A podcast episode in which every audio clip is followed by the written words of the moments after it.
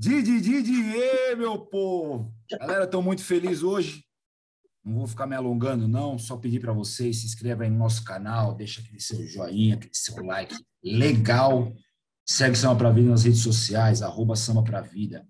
Hoje nosso convidado muito importante, convidado que faz parte do, do grupo que é, para mim, no meu pensamento, o grande percussor de toda a onda do pagode noventista e vamos descobrir um pouco mais sobre ele, que também tem um trabalho paralelo, fora o grupo. E eu estou falando de nada mais, nada menos que Fabinho César, banda Raça Negra. Salve, salve, Fabinho! Uh! Alô, mundo! Olha nós aqui! Estamos para a vida! Ah, meu parceiro, muito obrigado por ter aceito o nosso convite. É uma honra para a gente ter um representante, como reitero, do grupo que deu o start maior para essa galera noventista. Então, é uma honra Obrigado, muito grande. Eu que agradeço. Vaguinho, você tem, tem feito um trabalho sensacional, trazendo é, muito conhecimento, né? principalmente para a galera do samba, assim, muitas áreas que eles deixam passar batido. E você tem feito um trabalho muito sério né, em relação à informação. A informação ela é ela é capaz de mudar uma opinião, né? E a informação ela é capaz de construir um caráter, né? Então, eu acredito que as pessoas que seguem o seu programa e, e que absorvem esse conteúdo, né, muda muita coisa na vida de muita gente. Então, como a gente estava falando em off aqui, parabéns pelo programa, parabéns pela, pelas entrevistas que você tem feito, pelos profissionais que você tem trazido no seu programa para trazer para a gente é, não só entretenimento, porque entretenimento vários outros outras páginas têm, mas o conhecimento, né, é, de outras áreas que são muito importantes, que muitas vezes nós sambistas deixamos para lá, né? E quem curte a sua página, quem acompanha, quem te segue aí, tá vendo o tamanho do, da obra que você está fazendo na vida das pessoas. Muito obrigado, viu? Muito, muito honrado de poder estar tá aqui trocando essa ideia com você. Fico muito feliz pelas suas palavras. É realmente é um trabalho bem gratificante o que a gente tem feito. É um trabalho que bem de formiguinha mesmo, bem de pesquisa. É muita pesquisa.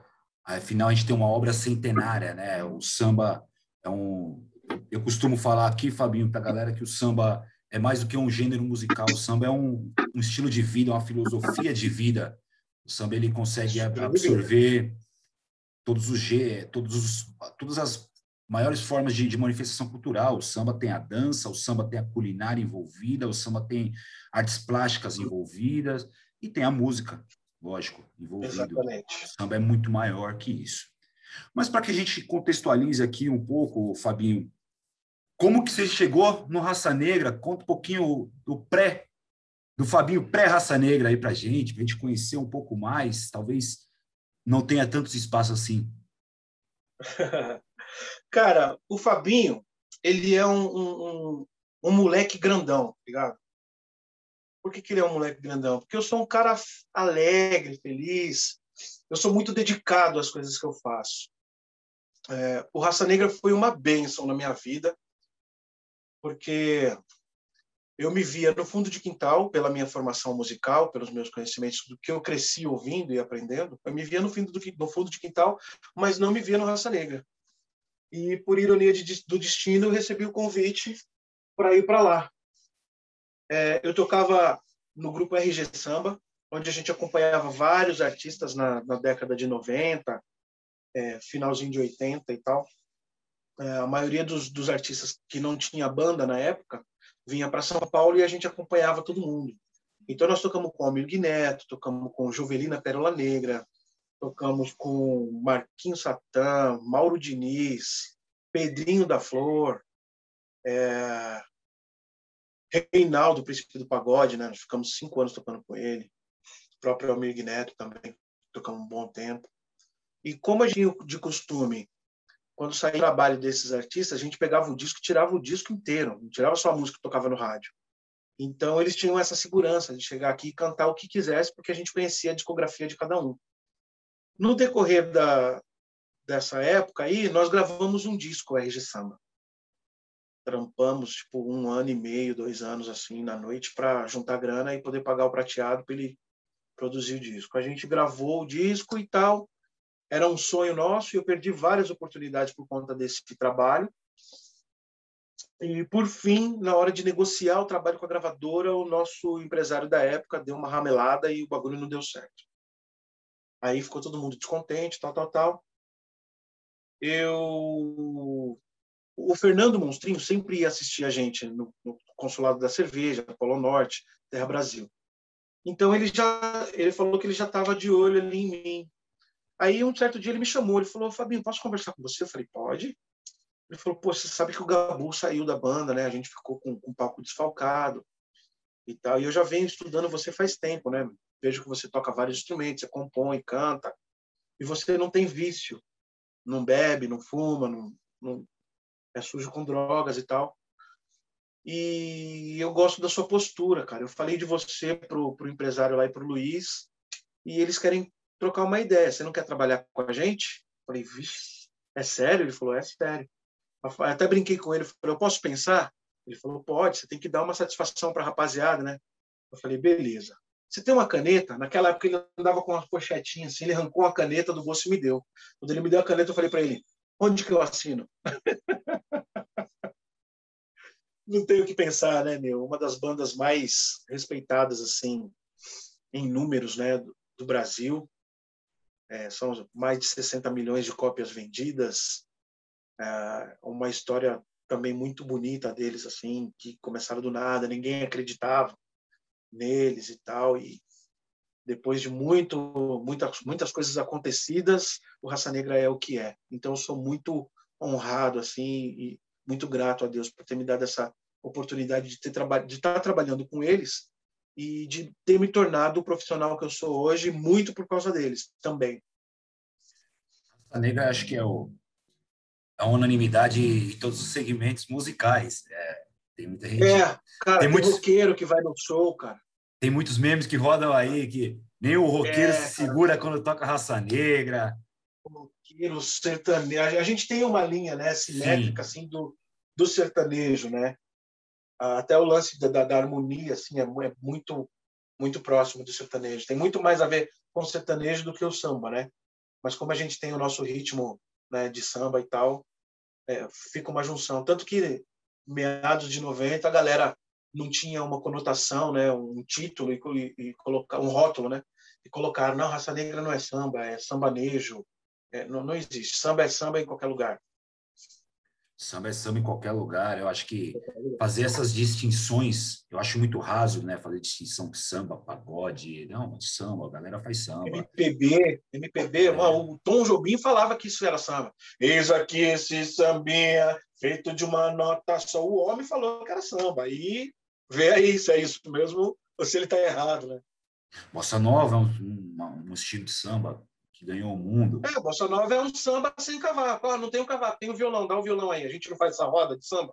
Só Sim. violão? Piano. Se encontra, faz um, um luau, chama de luau. Exato. É, é, acho que é samba, tudo é samba. As diversificações do samba é muito maiores do que do que o, o sentido raso, né? Pô, aí é. até, eu até brinquei, estava conversando com o pessoal do SambaCast, eu até brinquei com eles. O, o Exalta, Sensacional essa página também. O Exalta é samba e o Zeca é pagodinho, só que o Exalta faz pagode e o Zeca faz samba. Não é? Você entendeu? É, é, é, é o costume né, do, do brasileiro de, de, não, de não acreditar na sua cultura, porque o samba e o forró são os únicos dois ritmos que são genuinamente brasileiros. Né? E aí as pessoas querem rotular esse tipo de coisa. Então, tudo é samba e tudo é forró aqui no Brasil. Exato. O Brasil é Só muito rico, né? O Brasil é muito uhum. rico, uhum. né, em, em, manifestações artísticas, desde o do norte lá com as manifestações indígenas, né, que é louco, velho, que, é, que são muito poucos, pouco exploradas hoje, né? É, é até o, as vaneiras do, do, do sul.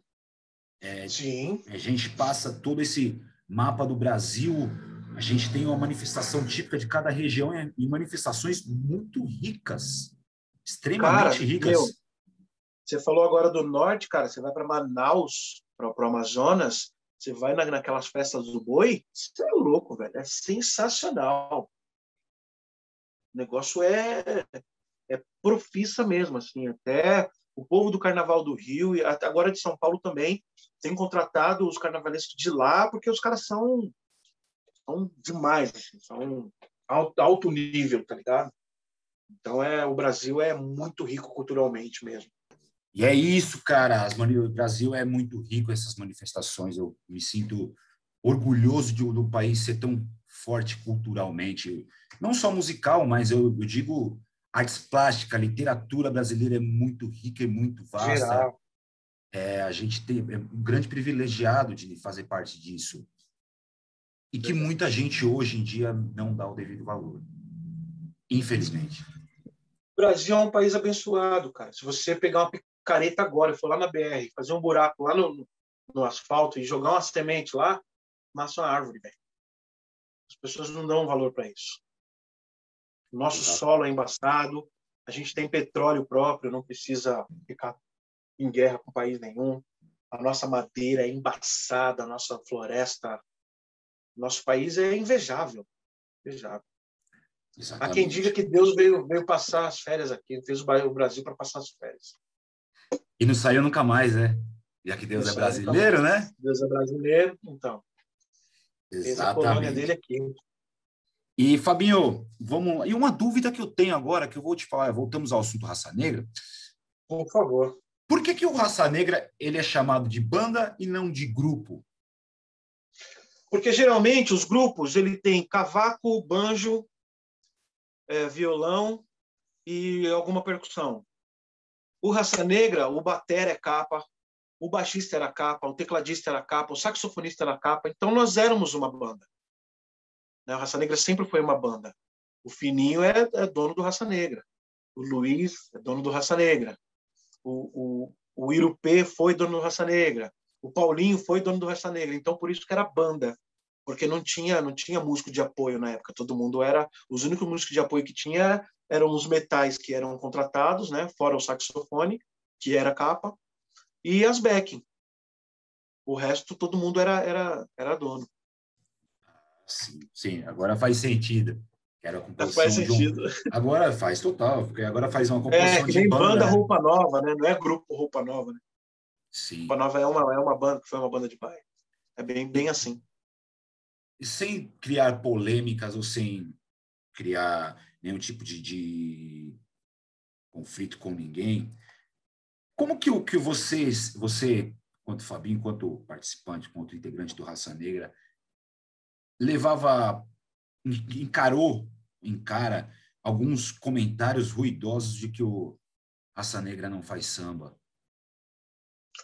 Cara, é, é assim, você pode perceber que a maioria da galera que, que faz esse tipo de comentário é uma galera que não, não fez história na música. Entendeu? Que não chegou ainda a um, a um certo lugar de status, vamos dizer assim. É... E aí, como que você vai, vai trocar ideia com uma pessoa desse, dessa, dessa, sobre isso? Ela não conquistou nada, não fez nada. Qual o prêmio que essa pessoa tem para chegar e trocar uma ideia? Ela vendeu quantos discos? Entendeu? Ah, se você vier falar de um Zeca Pagodinho, de um Paulinho da Viola, de um grupo Fundo de Quintal, mano, nós fomos tocar no Cacique de Ramos, convidado pelo Bira, presidente, entendeu? Chegou lá, ele fez uma homenagem linda pra gente. A gente, mano, a galera cantando tudo, tudo. A gente foi em um, em um, em um espaço que é devidamente reconhecido mundialmente por ser um espaço de samba raiz, vamos dizer assim, é, porque a galera também é, rotulou isso de samba raiz. Quem gosta de raiz é índio, né? Samba é samba, como a gente falou, em qualquer lugar, entendeu? E cara, todo mundo cantando, todo mundo pedindo música, a gente chegou lá, cantou só os maiores sucessos, Fizemos um show extraordinário. O pessoal do fundo de quintal subiu para tocar com a gente. O, o Ademir é muito amigo do Fininho é meu também. É, nós somos muito próximos, né? Então, cara, como, como que eu vou dar ouvido para alguém que não construiu nada é, para me dar um conselho sobre uma coisa que eu, né, que eu tenho números para falar? Então, quando você pega uma, uma entrevista de uma de uma Veja, tá ligado? Que é, falando dos homens negros mais ricos do Brasil, tá lá o Luiz Carlos representando o Raça Negra, que lá na Veja está escrito que é um grupo de samba. Se você pegar, é, sei lá, um, um vídeo aí no, no YouTube do Raça Negra no Faustão, o Faustão fala que o Raça Negra é uma das maiores bandas de samba do Brasil. Então ele fala que é samba, ele não fala que é outro gênero né? Então, qualquer entrevista que você pegar, a gente do Jô, o Jô vai falar, pô, uma das maiores bandas de samba do Brasil. Então, todo mundo fala. As pessoas que rotulam, elas se limitam, né? E aí, eu não sei, cara, qual é que é, mas é meio difícil, assim, a gente pegar alguém que, que, que falta com esse respeito, tá ligado? Que eu acho que é uma falta de respeito você rotular, assim, trabalho do outro. Tem todo o direito de não gostar né? É, a democracia ela está ao alcance das nossas mãos. A, a, sua democracia, a sua censura é o seu controle remoto. Está assistindo um programa que você não gosta, você está com o controle na mão, o que, que você faz? Você muda, né? É, nós que somos músicos, eu no meu caso, além da música, ainda sou produtor musical, sou arranjador, eu tenho que estar antenado em tudo que está acontecendo, entendeu? Então, desde pivete, eu cresci ouvindo Stevie Wonder, é, Earth in the Fire, Queen Gang. Aí eu ouvia Roberto Ribeiro, eu ouvia Mestre Marçal, eu ouvia Bezerra da Silva, até chegar a galera dos anos, finalzinho dos anos 70, começo dos anos 80, que era Fundo de Quintal, é, Grupo Raça, Zeca Pagodinho, Bete Carvalho, que já, já tinha um, certo nome no, no nosso meio musical e tal. Então nós temos que ser ecléticos. Mas tem muitas coisas que eu ouço que eu não consumo, porque não é uma coisa que, que me agrada. Entendeu? Então, se não me agrada, eu não vou consumir.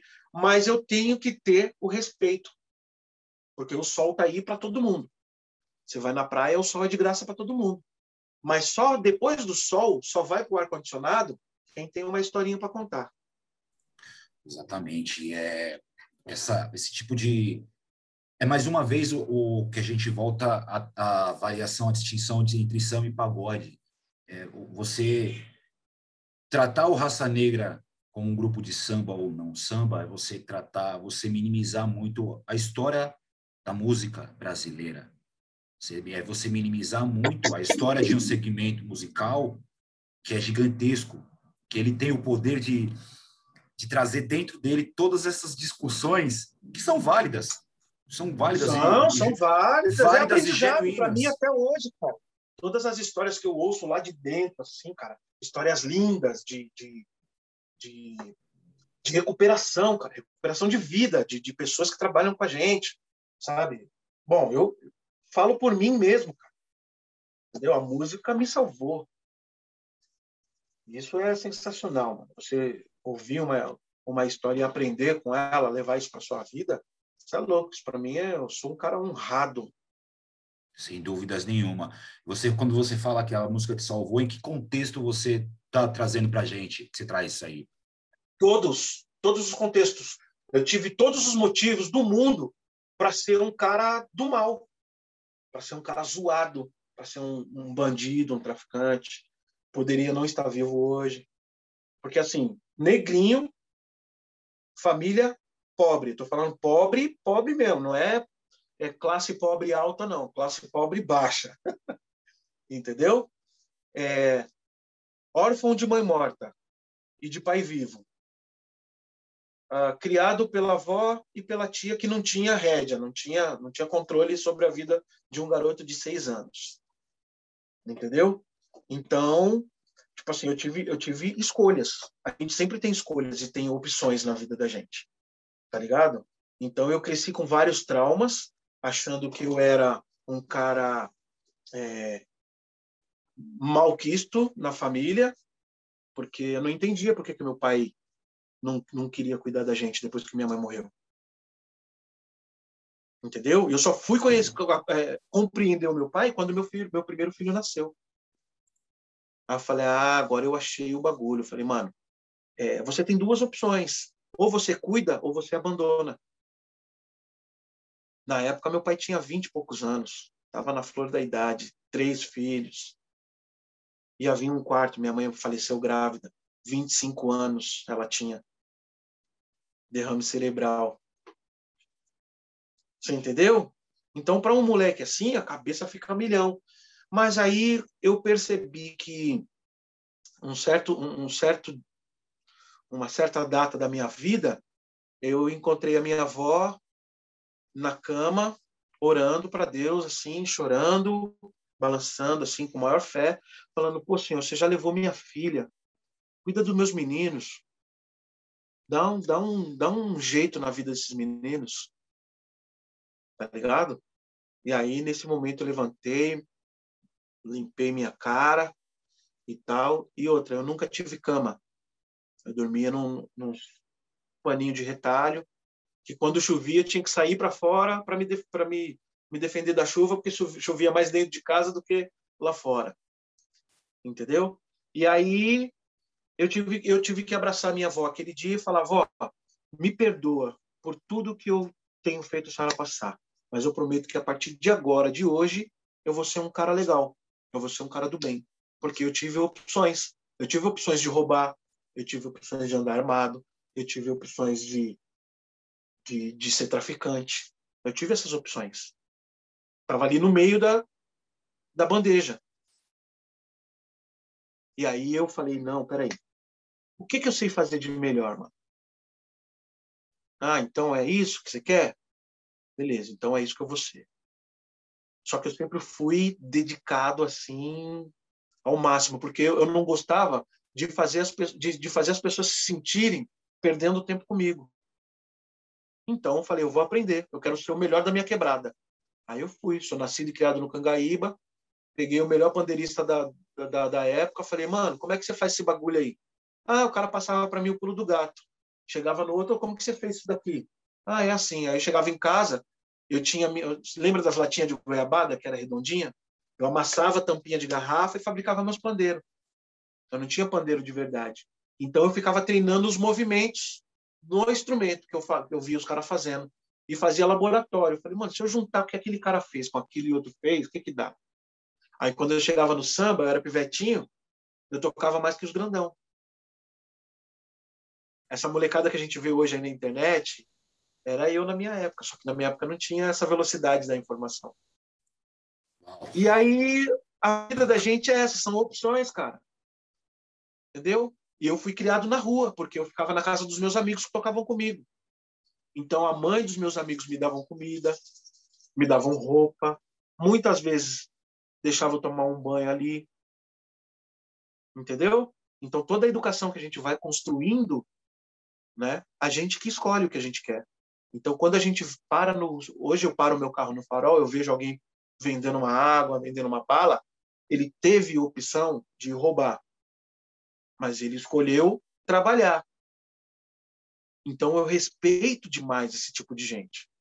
Quando eu vejo um tiozinho, uma tiazinha, uma pessoa empurrando um carrinho cheio de papelão, cheio de latinha, você acha que essa pessoa não teve a, a opção de escolher? entre ir pegar um papelão e pegar umas latinhas, pegar um, um, um alumínio para ir fazer uma troca no ferro velho, para levar um sustento para dentro de casa.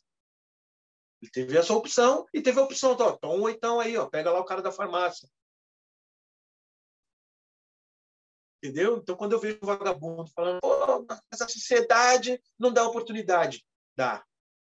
Dá, porque eu venho da sociedade, entendeu? Eu venho de um projeto cultural chamado Clube da Turma, que tinha lá no, no Parque Ecológico do Tietê, entendeu? Quando você completava 15 anos, eles tiravam todos os seus documentos, e quando você completasse 15, eles encaminhavam você para um emprego. Então, eu tenho amigos hoje que são gerentes do Banespa, eu tenho amigos meus que são gerentes do, do metrô. Era só emprego bala, que entraram lá como office boy. E os caras construíram carreira.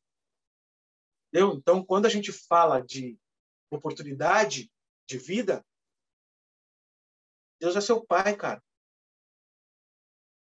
Deus é seu pai. Quando ele te dá o, o aval, ele assina o cheque em branco.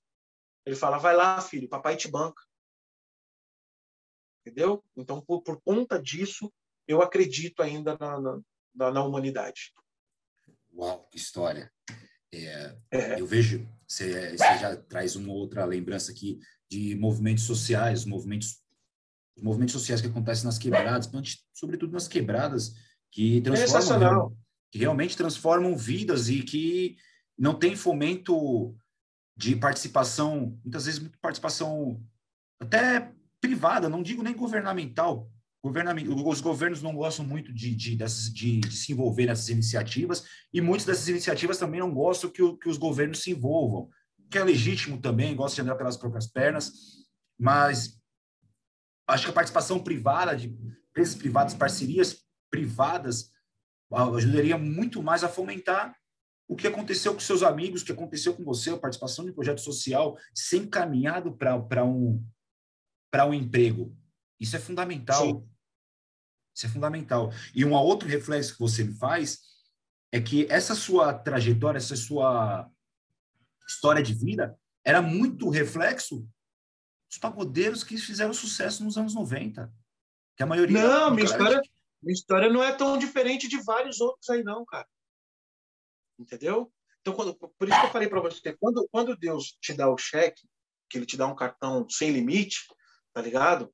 É para você realizar os seus sonhos. Quantos amigos nós temos aí que nos anos 90 arrebentaram de ganhar dinheiro e hoje, hoje eu vejo, não foi ninguém que me falou, eu vejo amigos daquela época que chegava no, nos pagodes com carro importado, falando alto, cheio de dinheiro no bolso, que hoje não tem dinheiro para pegar um ônibus. E aí vai falar que Deus não deu oportunidade? Vai jogar a culpa em quem? Vai terceirizar a culpa para quem? Você falou uma coisa aí muito séria, cara, sobre o lance tanto governamental quanto as empresas privadas, tá ligado?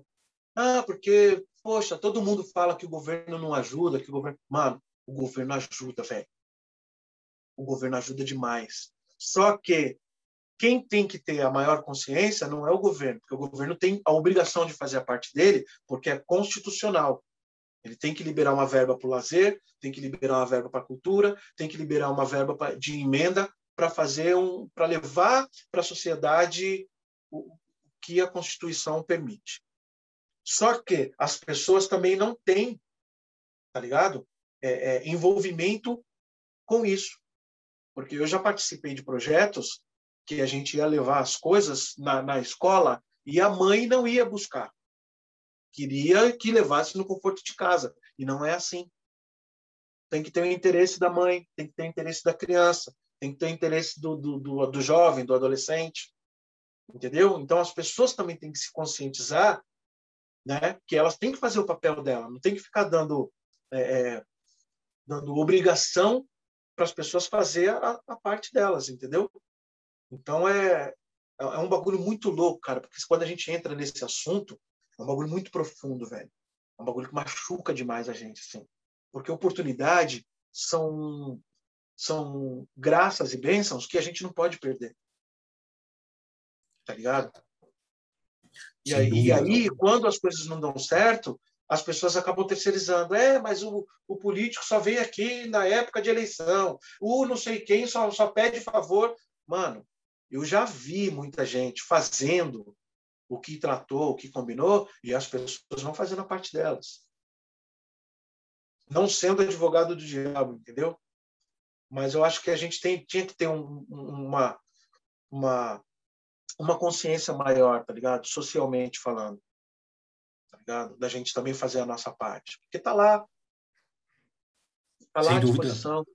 Sem dúvidas alguma, concordo gênero, número e grau com você. É, eu acho que é papel do sim do cidadão não somente fiscalizar quem você votou, né, quem você quem você elegeu nas eleições, mas é você fiscalizar o seu entorno também, fiscalizar o, o, que está acontecendo ao seu entorno. Pô, se você vê alguém de forma que aquilo vai te afetar, né? Exatamente. Quando alguém me pergunta, Vaguinho, é, como, como eu posso ajudar o samba para a vida? Às vezes não é nem pessoal aqui da Vila Maria, da nossa região, uhum. dizer pessoal de fora. Eu pergunto, cara, como que tá sua casa? Sua casa está resolvida? Ah, Vaguinho, tá beleza. Sua rua, como tá? Porque às vezes o seu vizinho tá precisando de um abraço, cara. Às vezes não é nem um alimento que tá precisando. Você está precisando de uma conversa, trocar uma ideia, trocar um papo. Às vezes a pessoa confunde o ser solidário apenas com com financeiro, com ajuda, apoio financeiro ou apoio com, com alimentos, mas o ser solidário é muito mais que isso.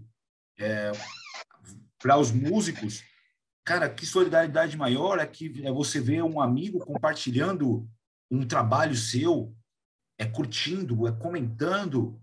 Isso é cara, solidariedade. Isso, isso é de graça, velho. Isso é de graça, não te custa nada. A sua internet que você paga a mensalidade já está paga, tá ligado?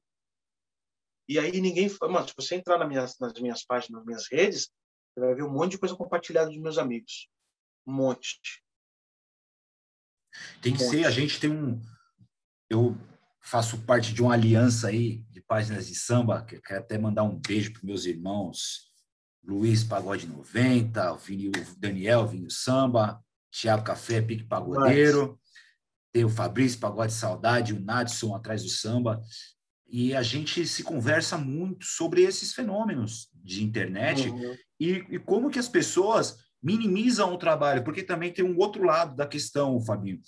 Às vezes a abordagem para a gente, enquanto páginas de samba, também é feita de, de forma ruidosa. Às vezes a pessoa vem um, um músico, um empresário ou produtor com, com um discurso como se a gente tivesse a obrigação de publicar o trabalho daquela pessoa, que às vezes não, é, o, não é o que dialoga com o nosso conteúdo.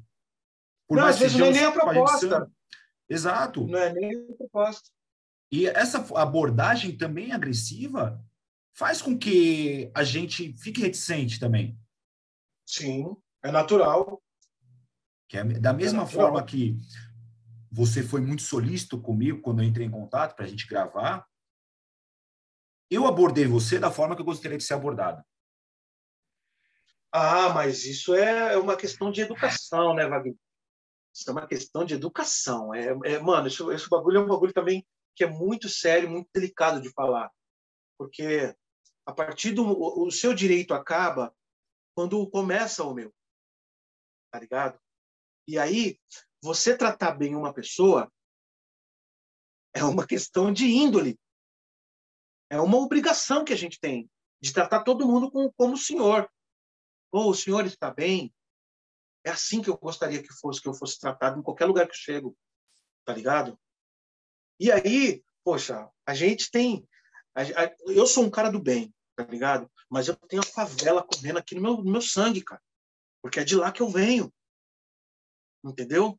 Então, mano, não mexe com o meu anjo da guarda se ele tiver virado do avesso. E nem queira virar ele do avesso.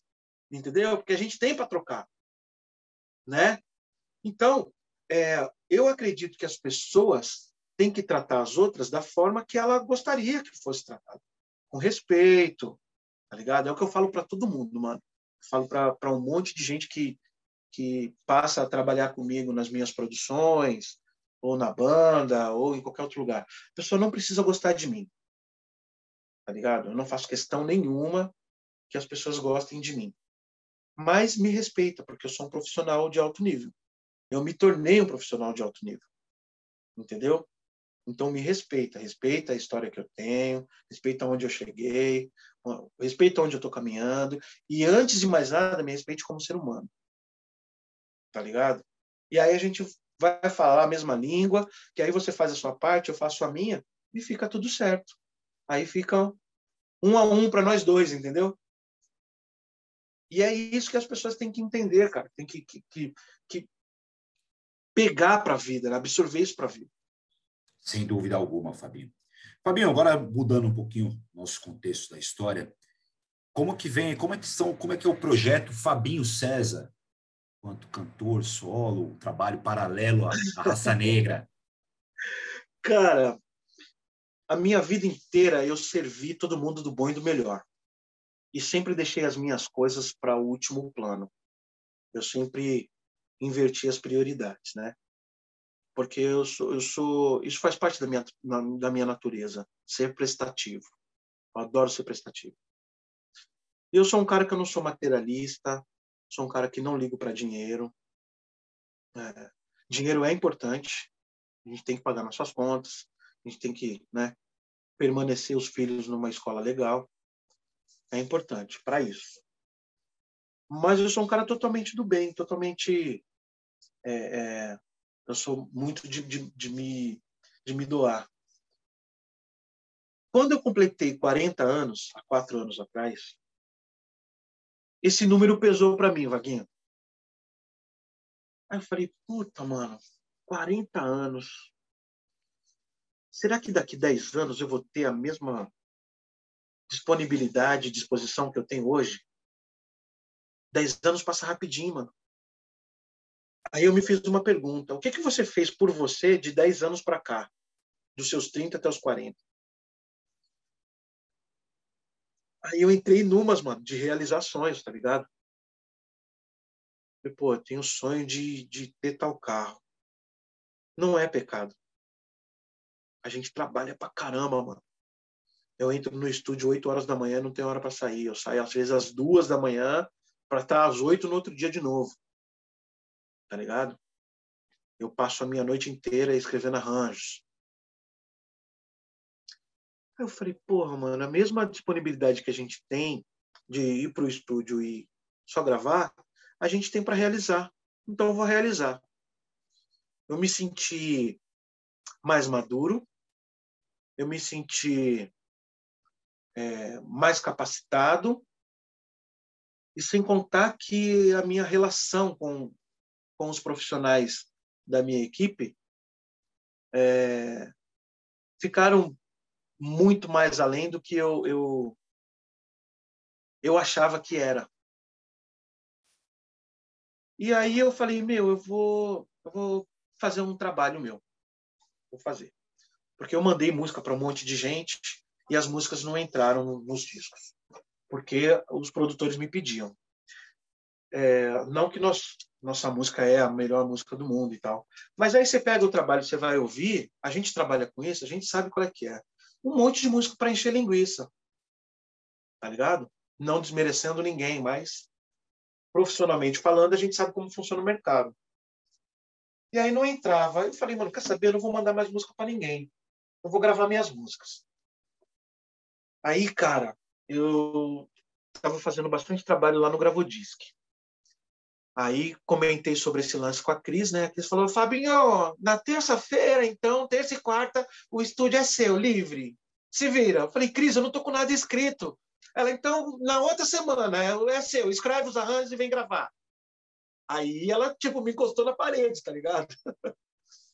Aí eu peguei e liguei pro Caixote, liguei pro Dendem, liguei pro Claudinho Bonfim e pro Alexandre Dias. Falei, gente, ó, aconteceu assim, assim, assim. A Cris me deu aqui a terça e a quarta-feira para a gente gravar as bases. Só que não tem nada escrito.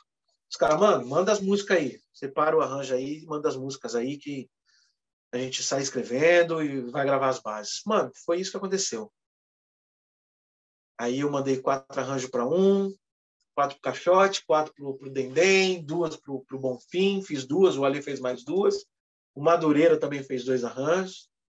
Juntei a minha galera, a Liga da Justiça, e fomos pro estúdio, mano.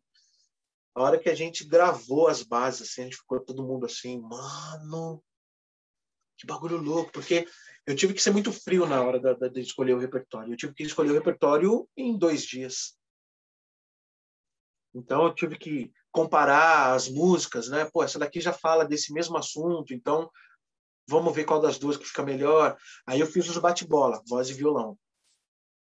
Aí eu falei, ah, essa daqui não dá para ficar fora, tal, tal, tal. E aí mandei eu regravei duas músicas, que é De Volta para o Meu Aconchego, né? Estou de volta para o meu aconchego. E regravei. É, como é o nome da música? É.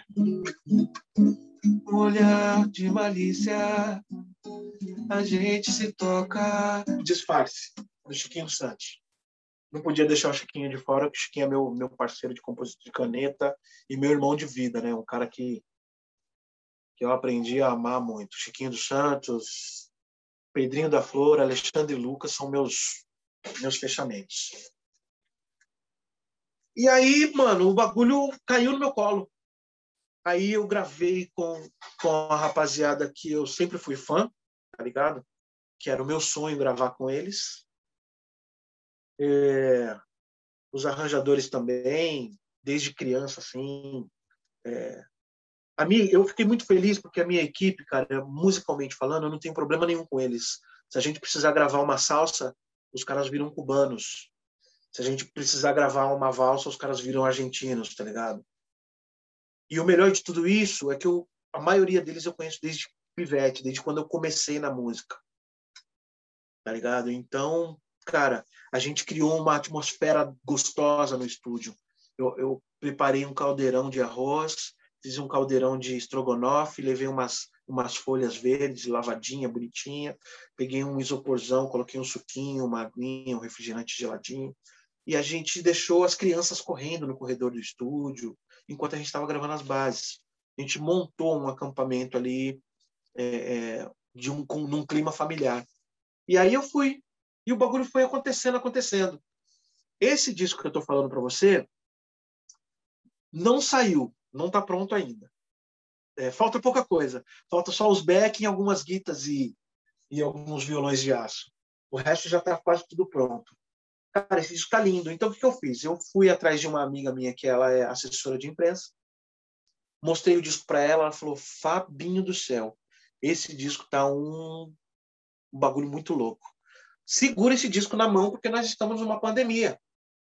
E a gente não sabe para onde vai o barco vai a hora que tudo voltar. Se você tiver algum trabalho antigo, aí vai soltando devagar. Porque nesse trabalho novo que eu estou te falando, vai vir Périx vai cantar comigo, Belo vai cantar comigo, eu estou negociando aí entre o Rupa Nova e Fábio Júnior para cantar uma comigo, e estou querendo trazer Elba Ramalho também para cantar comigo. Traz os dois, então, negocia não. Traz os dois. tô, tô, pensando nos dois, mas assim, tem uma música que é muito assim a cara deles, né? Uh, então ela falou: Meu, isso daí tá muito pesado, cara. Se você soltar isso agora, você vai queimar o seu disco. Então segura isso. Aí o que, que eu fiz? Eu tenho um disco que eu tinha feito há 17 anos atrás, que foi um, uma cobaia que eu fiz quando eu comecei a escrever as partituras, né? Aprender a tirar da, da cabeça e escrever no papel. Aí eu tinha feito esse disco, cara, eu falei, mano, eu vou mexer nesse disco, vou ver o que, que falta aqui. As bases estavam legais, as coberturas legais, eu falei, vou refazer a batucada, né? É, pandeiro, repique, tantã, surdo, e refazer a voz. O resto tá tudo beleza. Refiz, editei, mandei pro, pro Tiago, Tiago Gaúcho Fernandes, né?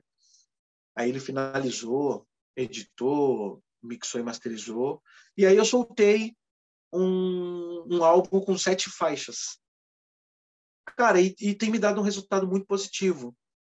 Agora, em julho, eu vou soltar a segunda remessa desse disco, porque a pandemia ainda não passou. Estamos bem próximos de passar, mas e aí a minha meta é no final de 2022, comecinho de 2023, eu cair para dentro do, do, Teatro Municipal e gravar o meu DVD junto com esse trabalho que eu estou fazendo com essas participações. Então eu estou trilhando o meu caminho para essa para esse objetivo. Mais uma vez o samba no municipal, né? Mais uma vez o samba no municipal. E eu tenho um grande amigo meu que está sendo nomeado diretor do, do municipal. Então até lá eu vou estar tá com uma carta mais aberta ainda para poder entrar lá com um pouco mais de facilidade, vamos dizer. Eu acho que nos últimos tempos é o samba muito se fala de desunião no samba. Eu não vejo não vejo dessa forma. Eu, eu, vejo, eu vejo sim o samba pulverizado, cada um trabalha muito muito sozinho. Os pagodeiros, os pagodeiros trabalham muito sozinhos, é o que, o que a gente sim. imagina que seja diferente em outros segmentos, mas não que seja desunido. Uhum. Mas eu, eu vejo também que o samba começa a ocupar espaços que até então não se cogitariam de ter um sambista nesses espaços. Um exemplo prático, rápido e curto. Leandro Lear, diretor do Centro Cultural São Paulo. Isso é uma vitória para o samba. Essa Coisa é uma vitória linda. pro samba que acho que a galera não tem noção disso, porque se a gente for para analisar um pouquinho do, da história do, do Learte, a gente volta lá para o ano 2000, ele é o primeiro a colocar o samba dentro do municipal. Sim. Que vem o Emicida quando ele grava o, o, documentário amarelo dele, por mais que ele é um cantor de rap, a fundamentação do, do, do trabalho dele é sobre a história do samba, é em cima, baseado na história Exatamente. do samba. E quando ele, ele mesmo faz, ele mesmo prefere fazer esse registro. Quando ele traz, Sim. ele fala assim, não há como haver o rap no Brasil sem contar o samba. E ele é um grande sambista, né? Conhecedor Exato. demais. Demais. É, era lindo ver a amizade dele com o seu Wilson das Neves. Nossa, parceria linda, né, meu? História. É, é o que eu vivo hoje com o Pedrinho da Flor, cara. Eu falo isso com, com algumas pessoas. Desde pivete, quando eu comecei a aprender a tocar cavaco, o meu sonho era tocar com o Pedrinho da Flor, cara. Meu sonho era subir num palco e tocar um cavaco. Hoje o cara é meu parceiro de composição, é o meu pai, orientador, assim, demais, e meu maior parceiro de composição. Assim, eu tenho mais de 100 músicas com ele. E eu assinei o disco dele, é, é, a produção do disco dele, é, Pedrinho da Flor com a Nata do Samba. São 16 faixas com 16 participações, onde cantou Zeca Pagodinho, Mauro Diniz, Fundo de Quintal, Bete Carvalho, Elza Soares, Reinaldo Pélix, Dudu Nobre, Xande de Pilares, é, Adriana Ribeiro, Márcia Guedes. Cara, que, que, disco, mano? Que disco é esse? Tá ligado? É, é, um, é um bagulho muito louco, assim, você poder chegar um dia para seus filhos e falar assim, poxa, para os seus filhos ou para os seus netos, né? Porque os meus filhos chamam ele de, de vô, né? Mas você chegar para os seus netos e falar, pô, o vovô tocou com o Pedrinho da Flor. É a mesma coisa de, da, da galera de duas gerações antes da minha falar que andou com Cartola, cara. Né? Isso que o Emicida fez é, é, mais ou menos esse contexto, né? É um bagulho lindo, né? De respeito com os, com os mais velhos e trazer para essa atualidade da, da juventude de hoje, que se você pede um tom e sai cantando uma música de um cara desse, muita gente hoje não sabe nem para que lado vai. Sem dúvida alguma. Eu já conversei com a Silvana, ela está fazendo esse meio de campo. Se Deus quiser, logo menos teremos seu Pedrinho da Flor aqui no Alô Mundo. Ixi! É, com certeza vai ser, é... vai ser uma grande, uma belíssima história. É um poço de humildade e de, de grande sabedoria, velho. Ali é. E história, é uma história viva do samba, né? De, da, dessa reconstrução. É, a galera do Samba Cash me fala como eles trazem. Eu já, eu já tinha feito esse, esse tipo de análise também que o Learte também leva lá para eles, o samba, o samba é meio de décadas, né? Ele meio ele, cada década tem meio que uma variação, né? Que se a gente pega lá. Tanto que ele está fazendo um projeto bonito com os Bambas, né? Lindo. Relacionado a isso. Maravilhoso, que você pega lá para trás, lá nos anos 20, 30, vem aquela galera do Estácio, a gente já muda para a década de 40, já vem a história do rádio, década de 50 vem aquele lance do início da Bossa Nova, início da Bossa Nova, o início da disseminação é, massificada das escolas de samba, 60, Sim. a consolidação disso. Aos anos 70 já surge ali originais do samba com outra roupagem, outra linguagem. Anos 80 começam-se os pagodes, Fundo de Quintal, Seu Pedrinho da Flor, e etc. Mauro Diniz, todo mundo. Anos 90 vem vocês, a galera noventista que explode, massifica de uma forma feroz o samba para o país. Aí vem, você pega anos 2000, vem uma outra transformação, que eu acho que é o, a galera do, do pagode universitário, que ele, eles aproximam Sim.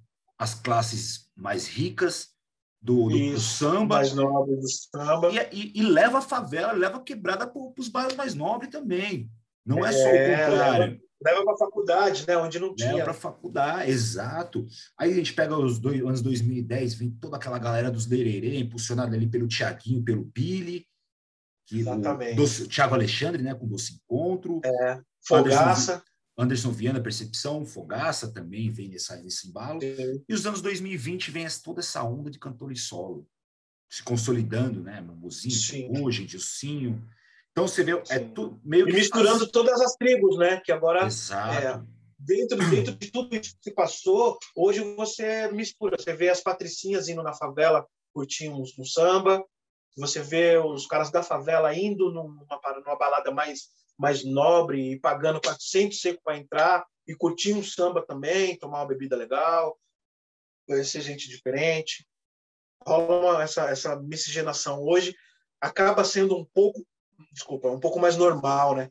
E mais democrático. A mesma coisa acontece mais com rap. Exatamente. A mesma coisa acontece com rap quando que eu acho que o grande impulsionador do Isso. rap é quando o grande impulso de verdade do rap é quando o Racionais vai tocar numa Royal, balada nova. então acho que essa, eu acho que essa é uma grande virada de chave para o rap. Eu acho que a Sim. partir disso e as rinhas de rap, que é o partido alto Sim. deles. Ah, quando, mano, é. Quando você. É demais, mano. Quando você vê. É o repente, né? O repente nordestino, né? É o repente. É essa ligação que o Brasil tem, que o, o samba consegue trazer para o seu próprio segmento, que talvez outros, outros gêneros não consigam, porque você consegue mesclar, ter tantas linguagens dentro de um segmento e atrelar tanta, tanta, tantos sentimentos dentro de um segmento que talvez os outros não consigam. E aí você traz a junção do, do repente com, com as rinhas de rap, o freestyle do rap, você liga tudo num partido alto, da essência do é partido é alto, né? É verdade. Aquele samba de verso. Você tem Exato. um refrãozinho ali, o resto vamos versar. Exato. E que isso. Vamos falar do que está acontecendo. Isso, eu, eu, eu, lendo, pesquisando algumas coisas, nos remete aos cantos dos escravos. Que eles Nossa. tinham eles tinham um, um, um refrão é, definido e as respostas. Exatamente. Então, é a ligação é, toma preta. Lá, toma lá e toma cá, né? Exatamente. Que aí acho que é a grande derivação de. É a grande. A trocação. É a, é a grande história, é a grande embrião do que a gente tem como hoje como freestyle de rap, do repente partido alto. São os cantos Verdade. escravos. É demais, né? Coisa linda. É. Brasil, mano, eu sou muito grato por ter nascido aqui. Exatamente. E nessa geração. Exatamente. Ter bebido dessa fonte, né? Fabinho, está chegando aqui nos momentos finais para te dar uma contextualizada e me tirar uma curiosidade também. Por favor. É, como é que é o seu Luiz Carlos como companheiro de grupo? Essa, esse cara que é gigante para o Brasil inteiro, para música, sobretudo, que é o posto de conhecimento, uma caneta incrível. Acho que os, os maiores sucessos Raça Negra, composições dele, a maioria deles. Sim. A é, gente é, ele, o, ele o, cheia, o Cheia de Manias é é. Cara, quando Carlos vocês trouxe... Gabu fizeram muito da história do Raça Negra, né? Em relação a, a composições. Quando vocês trazem o Cheio de Manias agora com, com orquestra. Pô, Cordas, com orquestra. Ficou bonito, né? Lindo demais. Muito bom. Mas Cara, você falou gente. isso agora. Essa música foi uma música que entrou na novela é, A Dona do Pedaço, né? E eu posso dizer, bater no peito, que eu sou considerado um dos, dos mais sortudos, assim, porque entrei com duas músicas nessa novela. Entrei como é, artista com a Cheia de Manias e entrei como arranjador e, e diretor né, e, e, produtor com a Beijo Geladinho do Netinho. Esse último disco do Netinho, Netinho canta 30 anos de, de negritude, foi eu que produzi. Então é um, é um, disco muito lindo. A gente mudou todo o contexto assim dos arranjos, da Tanajura, jeito de seduzir, absoluta. A gente fez umas coisas tão tão legais assim diferentes. Se você tiver a oportunidade, por favor, ouça e depois me dá o seu a sua opinião que vai ser muito importante para mim. Sem dúvida alguma. Bom, em relação à sua pergunta, cara, o Luiz, cara, o Luiz ele ele, ele tem é, é ele tem duas formas de se falar do Luiz, né? Do Luiz amigo pessoal. O Luiz é um cara incrível, mano. Incrível, assim. Ele é um cara muito coração, muito coração, super engraçado, sabe? Super divertido, assim. A gente conta várias piadas, a gente ri pra caramba, a gente joga bola junto, a gente zoa um com o outro e tal. E tem o Luiz Carlos profissional. É, eu posso te dizer que hoje muito do que eu sou profissionalmente falando, nos bastidores, é por, por espelho dele. Se ele for dormir às quatro horas da manhã e precisar estar às sete no escritório, sete horas ele está lá. Aliás, seis e meia ele está lá.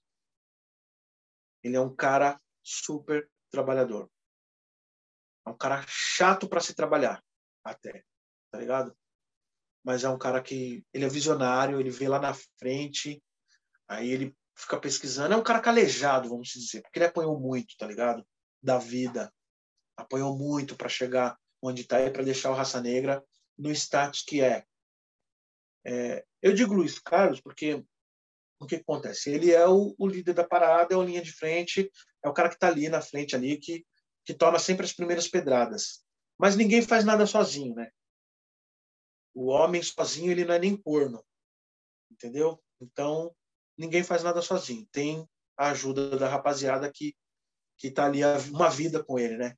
O Raça Negra ele foi construído pelo Luiz, pelo Gabu, pelo Paulinho, pelo Café, pelo Monstrinho, pelo Fininho, pelo Fena, né? Pelo seu Irupê, fez arranjos, pelo seu próprio Júlio Vicente. E depois de alguns anos eu entrei lá também e tive uma, uma certa contribuição em algumas coisas, algumas mudanças também lá.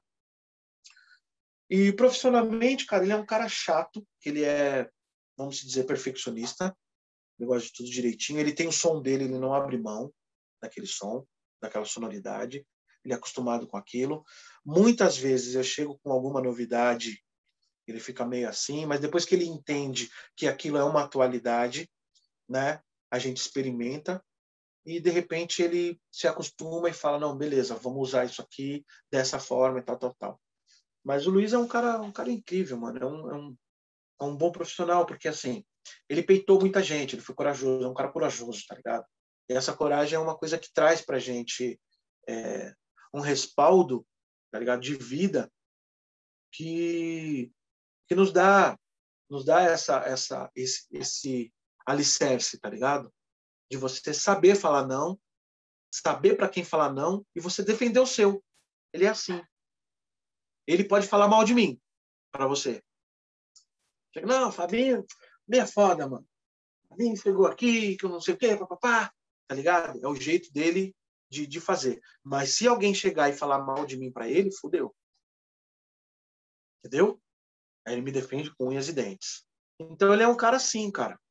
É um cara é, é, muito da hora no, no, dia a dia, no, no pessoal, e um cara muito chato na hora do trabalho, porque às vezes ele fica procurando pelo em ovo também para, sabe, para poder, sei lá, é, te mostrar que aquilo que ele quer é aquilo que, que vai convencer, entendeu? Mas no, no, num, num geral, assim, num, num, geral, num contexto geral, ele é, ele é um cara incrível. Eu sou muito fã de todos eles, que cada um tem uma, uma personalidade diferente, assim e tal. E aí eu fico assim, tipo, admirado, tá ligado? Eu falo, mano, o que, que eu tô fazendo aqui, velho? Olha onde eu tô, mano. Tá ligado? Você é louco, mano. Os caras ganharam todos os prêmios possíveis da música em todos os setores. Sei lá, não sei se os caras sonham ainda com alguma coisa. Tá ligado? Você sonha em ganhar algum, algum prêmio, sonha em tocar em algum lugar, os caras tocam em tudo, velho. E merecidamente. Todo ano a gente faz uma turnê nos Estados Unidos. Esse ano vamos voltar a nossa turnê agora já com uma turnê internacional. Todo, todo ano a gente faz uma turnê na Europa, deu correndo assim e tal. A gente foi para a África, a gente foi. Cara, a gente viaja muito, muito, muito. Brasil, então, nem se fala. Se deixar, a gente faz show todos os dias. Raça Negra é muito idolatrado no Brasil, muito amado no Brasil inteiro. A força que o Raça Negra tem no Nordeste é impressionante. A força que o Raça Negra tem é. no, no circuito sertanejo é impressionante para um grupo de é. samba a força que ainda sobrevive né, do, do Raça Negra, que se mantém ao longo de todos, todos esses anos. O Raça Negra consegue transitar em todas essas vertentes, né? Exato. E a gente costuma dizer que o Raça Negra não tem fã-clube, o Raça Negra tem torcida. Sim, ilegítimo, ilegítimo. E eu, como uma última pergunta, Fabinho, Fabinho César, enquanto artista, enquanto produtor, falta ainda alguém do samba para gravar? Para você gravar, que você tem vontade, que você tem um sonho. Pô, aquele cara eu não gravei ainda. Cara, ó, eu trabalhei com, com gravei com o Pericles, dois trabalhos que eu chamei ele para gravar, ele me atendeu. Eu amo trabalhar com ele. Eu trabalhei no Gigantes do Samba com com Alexandre Pires, foi uma uma baita escola, assim, cara. O cara é, também é um profissional, assim, muito exemplar, é um cara sensacional também. Surreal, eu diria. Surreal, super gentil, super do bem, conhecedor demais, assim, de tudo, né, mano? Você vai falar com ele de produção, o cara conhece tudo. Você vai falar de iluminação, conhece tudo. Você vai falar de instrumentos, de timbres, mano. É foda, canta demais, toca demais, produz demais. E eu trabalhei com o Netinho também, que foi uma, uma aula, uma escola, assim. Cara, eu trabalhei com muita gente, trabalhei com fundo também, fundo de quintal, que foi uma das minhas maiores é, emoções, assim. O fundo e a, e a Jovelina foi, foram embaçados, assim. E o Pedrinho, né, mano? O Pedrinho da Flor, assim. Acho que o, o cara que eu ainda não trabalhei diretamente, assim, é, que eu tenho vontade, seria o, o Mauro Diniz ainda. O Mauro ainda, eu, queria ter uma, uma relação um pouquinho mais próxima, assim, com ele. A gente já trabalhou no mesmo, já fizemos é, gravamos o mesmo trabalho, mas não no mesmo, no mesmo dia ou juntos, entendeu? Assim como foi com o Finado Gordinho também. Inclusive, uma das músicas que ele mais gostava era uma música minha, que ele gravou num grupo que eu produzi, é, junto com o Brilhantina. E, poxa, e toda vez que ele, que ele que a gente se encontrava, ele falava dessa música e tal. Mas, cara, eu não sei, eu trabalhei com quase todo mundo do samba, assim, no meio do samba, da música, assim. Não que sei, honra. não sei te responder. Que não sei, é, não sei te responder diretamente que você falou de seu Mauro. Diniz. Seu Mauro Diniz é o cara que toca cavaco com a mão parada, né? Com a mão parada, velho. Eu acho inacreditável aquilo. É, é, aqui, é um jogador tá caro, aqui, né? Ó, um jogador né? caro, antigo, né? O Romário, né? Ele é, ele é, é impressionante. Acho que é um. É bola no pé, bola no pé. Ele é um dos caras que reinventou a forma de tocar cavaquinho, né? Cara, ele transitou em todos os, os gêneros, né, do samba, de todas as décadas. Ele tocou com o Nelson Cavaquinho, ele tocou com Paulinho da Viola, ele tocou com Marisa Monte, foi diretor musical de Marisa Monte, gravou toda a maioria dos discos do Zeca, do, do, do Reinaldo, do Almir, da Beth, mano, todo mundo Marçal, ele tocou com Marçal, ele gravou Marçal junto com, com, com Alceu Maia.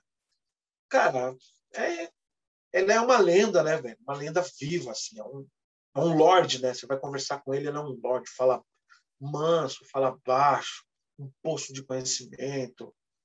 É, é um cara que eu gostaria, assim, de ter um, um contato um pouco mais, mais próximo, assim. Todas as próximo. histórias que eu ouvi dele é sensacional estará próximo, senhor vai conseguir gravar esse daí. Amém. Vamos sim. Fabinho, chegamos aqui nos momentos finais do Alô Mundo. Gente, só que a gente não libera o convidado tão rápido assim, não. assim como, graças à sagrada tecnologia, a sagrada internet nos aproximou, fez que a gente tivesse Amém. chego aqui, um dos pilares do Samba para a Vida é a conexão entre as pessoas, que a gente entende que a gente tem que ser ponte na vida das pessoas, jamais ser muros. Nossa ideia é sempre conectar as pessoas.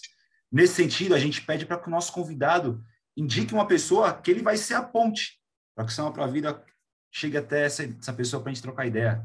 Quem que o Fabinho indica? Cara, como, como você falou já do Pedrinho da Flor, que já está negociado né, uma, uma data para você fazer com ele, é, eu queria te indicar um, um, um grande amigo meu que eu, que, eu, que eu sou muito apaixonado assim por ele, assim pela história dele. É um cara que tem uma um conhecimento também muito grande assim. Ele fala muito da, da, da história dele com o pai. Eu gosto muito dessas histórias assim. Como eu tive uma relação um pouco conturbada assim em lance com meu pai, eu adoro sentar e ouvir as histórias dele falando com o pai dele. O pai dele era era um baianão bravo, assim, negão fortão, e ficava tirando ele. Pô, quem, quem canta essa música? é, fulano, mas quem fez a música? Ah, não sei, então você não sabe nada. E tal. E é uma delícia de ouvir, é o Chiquinho dos Santos. Se você puder entrevistá-lo, é um Ótimo. cara que tem, tem um, um, um, uma história de um currículo de vida sensacional para um bate-papo que, então, seria... Você... vai ser uma honra Então, se você puder fazer essa ponte para que o Samba para a Vida chegue até lá no Já Chiquinho tá dos Santos. Chiquinho é nosso. Então, então, ótimo. Teremos Chiquinho dos Santos, além da, da caneta do samba. Teremos. Vou falar para ele que você vai entrar em contato com ele e vai agendar com ele um, um bate-papo desse aí. Segundo momento, Fabinho. Fabinho César, qual o recado que você daria para o mundo? Para o mundo? Disciplina.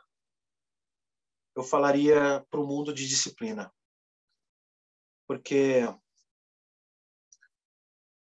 é, a natureza, cara, é um bagulho muito lindo. A natureza de tudo, né? A natureza do corpo, a natureza da alma, a natureza do espírito e a natureza mesmo, a água, os elementos, né? Água, terra, ar, fogo. Eu acho que a gente deveria ter um pouco mais de respeito com isso, porque Deus deu tudo isso para gente. E muito das coisas que estão acontecendo é por causa do homem. O homem é culpado de muita coisa. Então, eu acho que a gente tinha que ter disciplina enquanto isso.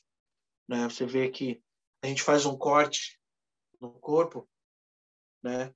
A própria natureza, uma folha de alguma coisa que você passar, tira a sua dor ou adormece aquela dor, aquilo cicatriza, o seu corpo cicatriza e ele se regenera, né? Então a natureza é um, é um bagulho muito muito lindo, né, da gente conhecer e ter, ter essa disciplina. Eu acredito que a partir do momento que a gente passa a respeitar os limites da natureza, ela não vai cobrar a gente da forma que tem cobrado. Entendeu? Então, é, eu, eu, eu, acredito muito nisso, que se a gente pudesse cuidar um pouco mais da, das coisas que Deus deu para gente é, e, e, da, e da vida, né? Cada um cuida da sua vida, fica tudo certo e ninguém fala da vida de ninguém. Se se puder não perder a oportunidade de se calar, faça isso. Né? Se você souber que vai ferir o outro, se cale. Bebe, bebe um pouco de água e deixa aquela água na boca até você esquecer o que você ia fazer. Depois você engole e vida que segue. Uau, fantástico. Por fim, Fabinho, os meus agradecimentos. Cara, é, eu quando menino, eu comecei a ouvir samba com meu irmão. Eu não comecei ouvindo samba por fundo de quintal, por Zeca Pagodinho. Eu comecei ouvindo, eu comecei ouvindo samba por Raça Negra. Meu, meu, meu recordo muito bem, Raça Negra volume 3 foi o primeiro disco que meu irmão comprou, meu irmão mais velho. E dali em diante eu passei a ser um amante de samba. Raça Negra é a base de toda essa história noventista. Eu falo sem demagogia nenhuma, sem babação de ovo nenhuma. Raça Negra é a, é a, base de toda essa galera. Raça Negra depois vem para o som do Catiguelê, só para contrariar, negritude, arte popular, toda essa galera que a gente já conhece. Mas Raça Negra é a base. Raça Negra é onde que leva o, o samba para um patamar que até então não, se, não, tava, não seria alcançado, não estava alcançado naquela época, dos grandes, os grandes shows, os grandes palcos, as grandes produções samba. Então, eleva o patamar do samba. Raça Negra é a história. E ter você aqui com a gente, uma história viva da música brasileira, do samba brasileiro, da nossa cultura, é muito enriquecedor. Ainda mais quando você nos traz recortes de como foi a sua gravação quanto cantor solo, que você reúne os seus amigos para gravar, para fazer música em torno de, de tachos de comida, isso é, é a história do samba, é a história da criação do samba. Isso é a história Exatamente. da criação do samba puro e simplesmente aquele samba mais puro que a gente que a gente teve lá nos, nos inícios. Então, é essa relação que eu sempre faço de samba enquanto reunião de pessoas, enquanto reunião de, de, de, de amigos, enquanto de Que é daí que vem o pagode, né? A palavra pagode vem daí, é uma reunião Exato. de, enquanto comunhão de pessoas, enquanto comunhão de ideias.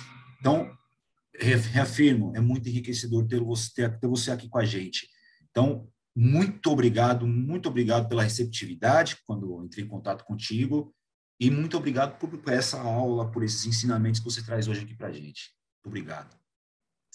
Cara, se alguém tem que agradecer aqui, se alguém sou eu, porque eu, eu sou muito fã das pessoas que, que levam esse tipo de informações sérias para outras pessoas. Como eu falei no começo do programa, é, eu me sinto muito honrado, muito lisonjeado de poder participar de um bate-papo desse com você, pelo trabalho que você tem feito, cara. Você tem feito um trabalho sensacional de levar conhecimento e cultura para dentro da, das pessoas. É, eu acredito que exista muita gente inteligente que vai colher muitos bons frutos dos resultados da, das entrevistas que você tem feito.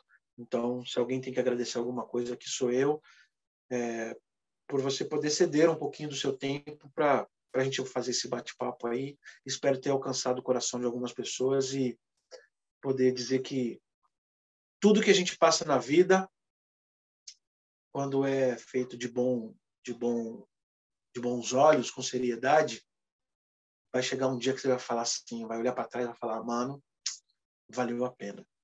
Eu consegui. Eu dei um susto no destino. E beijão no seu coração, mano. Obrigadão. Certo. Muito obrigado é, pelas palavras e um, uma das grandes missões aqui que é eu pessoalmente, enquanto o perguntador da galera, é fazer com que o nosso conteúdo atinja que seja ao menos uma pessoa que aquele conteúdo faça diferença na vida dela. Sim. esse, se atingir essa, essa pessoa, já o meu trabalho já vai estar realizado. É o trabalho que Jesus fez, né? Deus não tinha placa, ele alcançava as pessoas. Se ele conseguisse salvar uma alma, ele já estava bem feliz. E é isso que você tem feito aí. Amém. Parabéns pelo trabalho. Amém.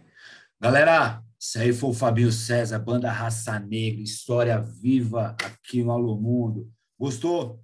Comenta aí. Comenta aí pra gente, quero saber qual a música do Raça Negra que mais marcou a vida de vocês? Eu acho que deve ter uma aí, hein, galera? Beleza? Segue São para a Vida nos players de áudio, segue no Instagram, segue no Facebook, segue aqui no nosso canal, se inscreve aí, dá essa moral pra gente. Muito obrigado, até a próxima. Alô, mundo, olha eu aqui! Alô, mundo!